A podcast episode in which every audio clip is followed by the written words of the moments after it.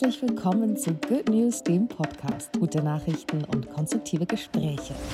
Heute geht es um das 9-Euro-Ticket und über die Utopie eines kostenlosen ÖPNVs. Aber erst einmal der gute Nachrichtenüberblick. Kolumbiens erste schwarze Vizepräsidentin. Francia Marquez wurde als erste schwarze Frau zur Vizepräsidentin von Kolumbien gewählt.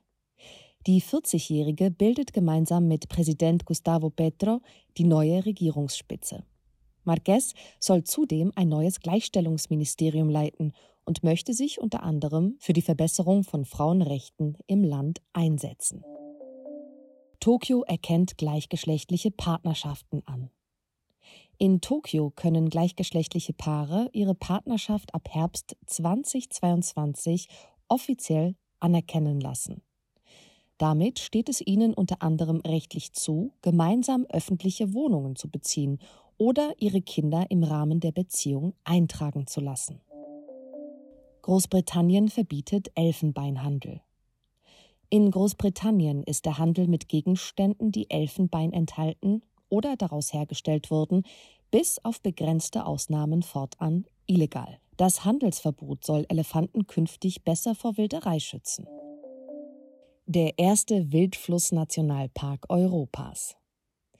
Die Vjosa im Süden Albaniens ist der letzte wilde Fluss Europas. Albaniens Regierung will das 272 Kilometer lange Fließgewässer künftig besser vor Bauvorhaben schützen und errichtet daher den ersten europäischen Wildfluss-Nationalpark. Bluttest erkennt Parkinson frühzeitig. Parkinson konnte bislang erst mit Symptombeginn diagnostiziert werden. Eine Früherkennung könnte den Ausbruch der Krankheit womöglich verhindern. Forschende aus Kiel haben nun erstmals einen Bluttest entwickelt, der eine rechtzeitige Diagnose ermöglichen könnte. Hallo, mein Name ist Bianca, ich bin Redakteurin bei Good News und ich freue mich, dass wir heute über das 9-Euro-Ticket sprechen. Ich freue mich ganz besonders, dass die neue Social Media Redakteurin vom Enorm Magazin heute zum allerersten Mal bei uns im Good News Podcast ist. Hallo Ella. Hallo, freut mich sehr, dass ich hier sein darf. Freut mich auch sehr. Du bist ja gerade ganz woanders. Wir sitzen gar nicht beieinander. Wir sprechen jetzt einfach aus Deutschland aus zu dir nach Kroatien über das 9-Euro-Ticket. Genau, mit dem ich nicht hierher gekommen bin, aber das wäre natürlich auch schön, einfach europaweit so gut zu reisen. Oh ja, das wäre richtig toll. Das wäre mal eine schöne Utopie. Nun gut, im Moment leben wir die Utopie des 9-Euro-Tickets. Seit Juni gilt das deutschlandweit. Damit kann man in Bussen, S-Bahnen und Regionalzügen günstig durch, wie gesagt, das ganze Land tingeln. Die Monatskarte kann man für Juni, Juli und August kaufen und soll die hohen Sprit- und Energiepreise abfedern. Aber hilft der Sondertarif wirklich dabei, dass möglichst viele Menschen auf den öffentlichen Nahverkehr umsteigen? Darüber wollen wir heute sprechen und auch über die Vor- und Nachteile des 9-Euro-Tickets und ein kleines erstes Fazit ziehen. Hast du denn überhaupt ein 9-Euro-Ticket? Ja, ich habe äh, das auch ein bisschen blöd gemacht, ehrlich gesagt. Ich habe nämlich, äh, weil ich noch an der Uni eingeschrieben war, von Anfang des Jahres habe ich noch mein Semesterticket und dann war ganz lange unklar, wie das jetzt dann gültig ist und wie das zurückerstattet wird, dann habe ich mir vorsichtshalber einfach das 9-Euro-Ticket noch besorgt, ähm, damit ich dann auch, wenn ich ins Büro in Berlin fahre, dass ich dann da auch anständig rumfahren kann und es keinen Ärger gibt. Aber genau, eigentlich bin ich sozusagen unter den externen deren Abo-Tickets, die sie sowieso schon haben, dann umgewandelt in das 9-Euro-Ticket auch weiter funktionieren, dann deutschlandweit. Das heißt, du hättest dir eigentlich gar keins kaufen müssen. Nein, eigentlich nicht. Aber erstens dachte ich, na gut, das nehme ich jetzt mit. Das ist auch lustig einmal. Ich war dabei, aber eigentlich hätte ich gar keins gebraucht. Also ich habe ein 9-Euro-Ticket, habe mir das sehr glücklich gekauft und habe aber bisher davon kaum Gebrauch gemacht. Ehrlich gesagt haben mich die vollen Züge ein bisschen abgeschreckt, vor allem so über Pfingsten, wo ich so dachte, ah, jetzt hätte ich ein paar Tage Zeit. Ich könnte irgendwo hinfahren, vielleicht das Fahrrad mitnehmen und dachte dann so, hm, ich glaube, das Fahrrad kann man schon gar nicht mehr mitnehmen und die Züge sind so voll. Aber gut, ich hab's jetzt und freue mich natürlich auch, wenn ich mal in Berlin die Öffis einfach, ja, total günstig nutzen kann. Wie ist denn insgesamt das 9-Euro-Ticket bisher so angekommen bei den Leuten? Also angekommen ist das auf jeden Fall richtig gut. Man hat das gesehen ganz am Anfang, noch bevor der 1. Juni war, also bevor das überhaupt verkauft wurde und der Start war der Aktion. gab es halt schon sieben Millionen Verkäufe. Und jetzt habe ich auch gerade nochmal nachgeguckt. Letzte Woche waren es 16 Millionen 9-Euro-Tickets, die verkauft wurden. Also innerhalb der ersten drei Wochen. Und das sind halt nur die, die extra verkauft worden sind. Und dazu kommt dann halt ähm, der VDV, also der Verband Deutsche Verkehrsunternehmen, hat es nochmal geschrieben, dass äh, dazu rund 10 Millionen Tickets noch kommen, die halt von Menschen sind, die sowieso schon AbonnentInnen sind. Also eigentlich Kandidaten wie mir, die sich dann nicht unpraktischerweise auch noch das andere Extra-Ticket gekauft haben. Genau, also das sind echt wahnsinnig viele Leute. Wenn man da auf mindestens 26 Millionen gerade rechnet, das ist schon echt eine wahnsinnige Menge und auf jeden Fall ja ein Zeichen, dass die Leute Lust haben darauf und dass es wichtig ist, dass es halt bezahlbar ist, weil in Großstädten besonders sind ja sonst die regulären Monatstickets einfach wahnsinnig teuer und nicht sonderlich erschwinglich, wenn man sie nicht gerade vom Arbeitgeber oder ähnliches bezahlt bekommt. Ja, total.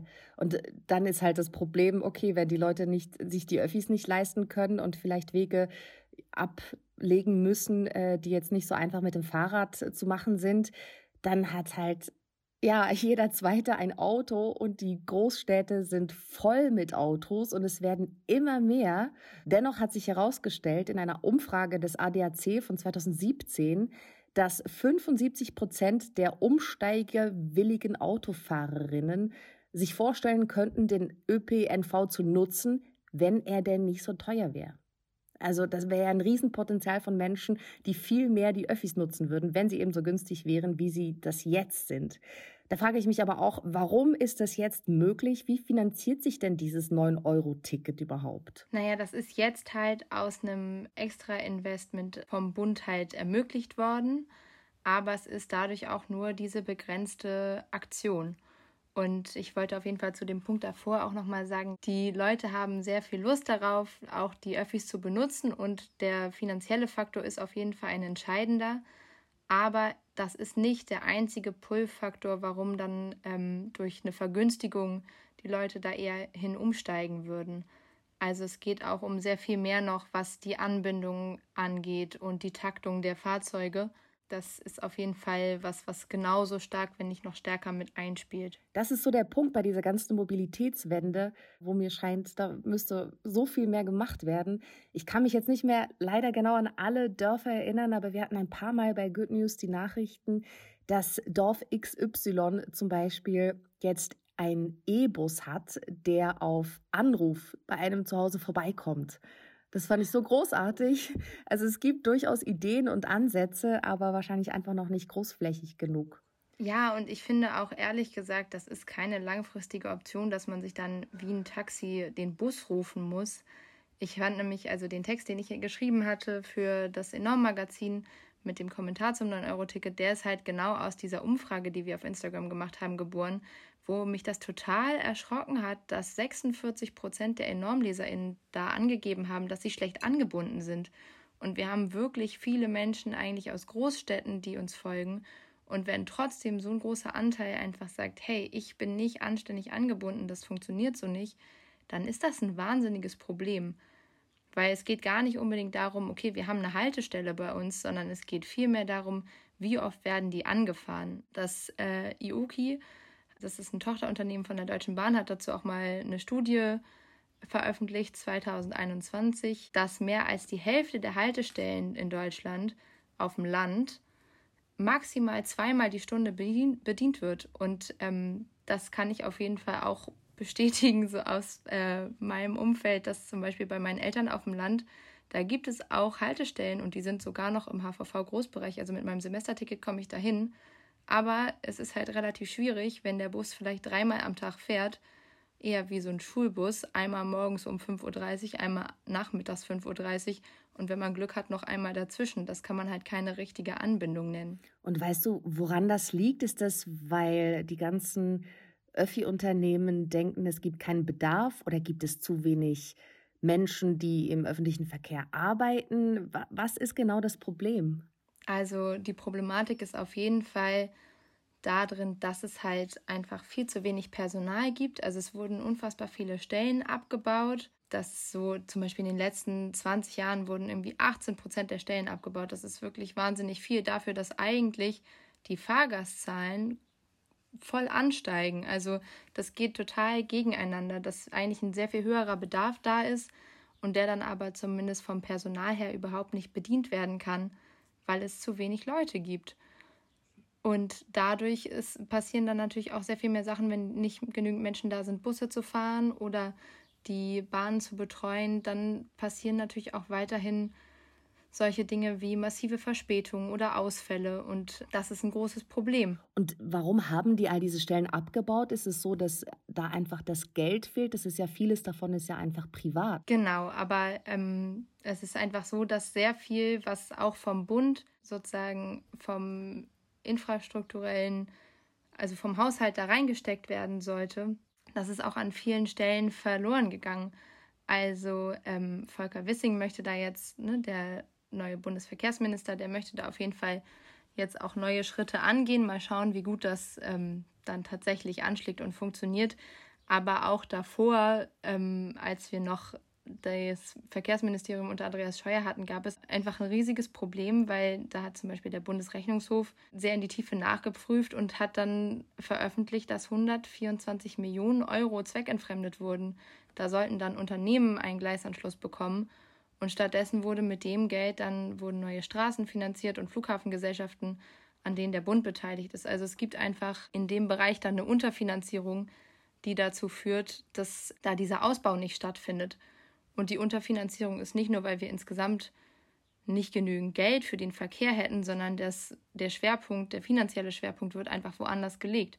Und dann werden neue Autobahnen gebaut und insgesamt in die Straßen weiter investiert oder in Flughafengesellschaften etc., anstatt dafür zu sorgen, dass einfach die Bahn und Busse und Straßenbahnen etc., also der ÖPNV, eine ordentliche Förderung bekommt, um dem Bedarf nachzukommen und damit den Menschen eine bessere Anbindung zu liefern. Was denkst du denn, wie die Zukunft aussehen könnte? Jetzt ist ja das 9-Euro-Ticket nur temporär. Kannst du dir vorstellen, dass in Deutschland das längerfristig auch bleibt, dass wir viel günstigeren, das eine ist ja eben, dass wir überhaupt angebunden sind, das andere ist, dass man sich leisten kann. Jetzt eben um nochmal auf das Finanzielle zu kommen. Glaubst du, das kann bleiben oder das ist ein, ein Modell für die Zukunft? Ich würde es mir wünschen, sehr doll. Also ähm, ich glaube auch, dass das funktionieren kann. Ich glaube, dass jetzt zum Beispiel durch diese Aktion, also ähm, ich möchte hier auch nicht so anklagen klingen. Eigentlich ist es halt eine super Sache, dass es das 9-Euro-Ticket insgesamt gibt und das ähm, jetzt gerade eigentlich den meisten ermöglicht wird oder eigentlich so gut wie möglich allen ermöglicht wird, dass sie sich dieses Ticket leisten können. Und ich glaube, das ist jetzt einfach ein sehr starkes Zeichen, dass so viele Menschen sich das Ticket kaufen, ähm, dass dadurch natürlich was in Bewegung gesetzt wird und dieser Fokus neu gesetzt wird, dass das überhaupt jetzt gerade mal irgendwie auf dem Plan steht, dass da was zu tun ist und dass da ein Wille und ein Bedarf ist von Seiten der Gesellschaft. Das ist auf jeden Fall was sehr Starkes. Und ich habe letztens noch mal einen Beitrag gelesen, wo auch jemand noch mal über so diese diesen Aspekt der sozialen Gerechtigkeit durch das 9-Euro-Ticket nochmal darüber geschrieben hat und dass es natürlich nicht darum geht, hey, jetzt fahren irgendwie voll viele Leute nach Sylt, schrecklich, schlimm oder irgendwie polarisierend, sondern es geht darum, dass halt auch ganz viele andere Menschen, denen es sonst einfach überhaupt nicht möglich wäre, weil viel zu teuer, durch die Stadt und durch das Land zu reisen, weil es geht ja auch nicht nur darum, okay, ich kann jetzt innerhalb der Großstadt fahren, sondern es ist auch so, dass man im entfernteren Umfeld mal die Verwandtschaft und die Freunde besuchen kann, dass Kids aus dem entfernteren Stadtrand in die Innenstadt fahren können, ohne dass es sie halt direkt 12 Euro am Tag kostet. Und diese Art von Freiheit, glaube ich, wenn man die jetzt so bereitstellt, das ist was, was auch auf jeden Fall mitgenommen werden kann und wo die Leute sich ähm, bestimmt noch mal stärker für einsetzen, jetzt da es irgendwie noch mal mehr auf dem Plan steht. Und es gibt ja tatsächlich auch Orte, Städte, in denen der ÖPNV komplett kostenlos ist. Also Luxemburg zum Beispiel führte 2020 als erstes Land der Welt kostenlosen ÖPNV für alle ein. In Estlands Hauptstadt Tallinn fahren EinwohnerInnen seit 2013 kostenfrei. Finanziert wird das in beiden Fällen durch Steuereinnahmen, wobei Tallinn sogar Gewinne macht. Also dort haben sich 30.000 Menschen neu in der Stadt angemeldet. Gut, da kann man natürlich dann wieder diskutieren, okay, wo waren die denn vorher und äh, zieht es dann die Leute in die Städte? Aber laut unserer Kollegin Morgan, die auch über diese Utopie geschrieben hat im Enorm-Magazin über kostenlosen ÖPNV, hätten die meisten von ihnen schon vorher in Tallinn gelebt, aber haben sich anderswo registriert. Also das ist so ein bisschen der Hintergrund. Und selbst in Deutschland gibt es bereits Städte, die Vorreiter sind. So zum Beispiel im bayerischen Pfaffenhofen ist der Stadtbus seit 2018 kostenlos. Also voll gut. Ja, total cool. Und ich meine, es gab ja davor auch schon Vorstöße, dass es irgendwie so ein 365-Euro-Ticket gibt ähm, wo man dann pro Tag einfach ein Euro bezahlt, was ich in sich, zumindest aus meiner Situation, auf jeden Fall auch schon ein sehr schönes Zeichen finde, dass man für den gesamten ÖPNV einfach pro Tag ein Euro, das ist auf jeden Fall sehr viel machbarer als eine Tageskarte, die über sechs Euro kostet, in Hamburg zumindest. Und dadurch gehen natürlich sowieso schon Schritte voran und ich glaube, das ist was, wo man sehr gut nachfolgen kann, um das dann auch flächendeckend für alle zu realisieren. Ja, voll. Und wer sich jetzt äh, sagt, na ja, gut, aber die Öffis, die sind immer zu spät, da haben wir noch eine kleine Good News. Es gibt nämlich ein Startup, Surveil, und die tüfteln gerade an einem Wartungsroboter, der die Verspätungen im Zugverkehr verringern soll. Weil dadurch braucht es weniger Personal und die können auch schneller eben Störungen erkennen und verhindern. Und im Endeffekt dass die Utopie, dass dadurch weniger Verspätungen im Bahnbetrieb gibt. Fand ich auch eine schöne Nachricht. Ja, echt gut. Also da ist auf jeden Fall dem dann ja schon mal ähm, ausgewichen, der Problematik. Ja, also ich glaube, das haben wir jetzt gar nicht so betont, ne, dass ja eigentlich äh, wer Öffis fährt, lebt klimafreundlicher oder bewegt sich zumindest klimafreundlicher als diejenigen, die mit dem Auto unterwegs sind. Aber selbst da muss man sagen, die Deutsche Bahn zum Beispiel ist ja gar nicht ganz so klimafreundlich, wie man sich das vielleicht wünschen würde. Aber das Gute ist, die Deutsche Bahn will bis 2040 alle Dieselloks von der Schiene nehmen und führt jetzt in Baden-Württemberg das erste Mal den Testbetrieb eines innovativen Wasserstoffzugs ein. Der heißt Mireo Plus H, wer es genau wissen will. Und ähm, 60 Prozent des Schienennetzes sind bisher elektrifiziert. Und da wird ja wahrscheinlich auch noch einiges gehen. Wahnsinn, deutschlandweit? Deutschlandweit. Sehr cool. Da sind wir doch auf einem sehr guten Weg. Ich würde auch sagen. Und was hast du als nächstes vor mit deinem 9-Euro-Ticket? Hast du schon einen Plan? Keinen konkreten. Ich habe mir auf jeden Fall schon sämtliche Instagram-Videos und Supertipps äh, angeschaut, wo man mit welcher perfekten Regio-Route hinfahren kann. Mal schauen. Vielleicht werde ich nochmal Richtung Pott fahren und ein paar Freunde treffen oder nicht nach Sylt, aber irgendwo weiter im Norden ans Meer wird es mich bestimmt auch nochmal treiben da sind ja noch ein paar Optionen offen und das Ticket gilt ja auch noch eine ganze Weile. Ich bin sehr gespannt, was da auch von äh, der Seite des Bundes dann am Ende für ein Fazit gezogen wird und freue mich schon auf die Entwicklung, weil ich glaube, es kann nur besser werden. Hoffen wir es. Danke, Ella. Vielen Dank.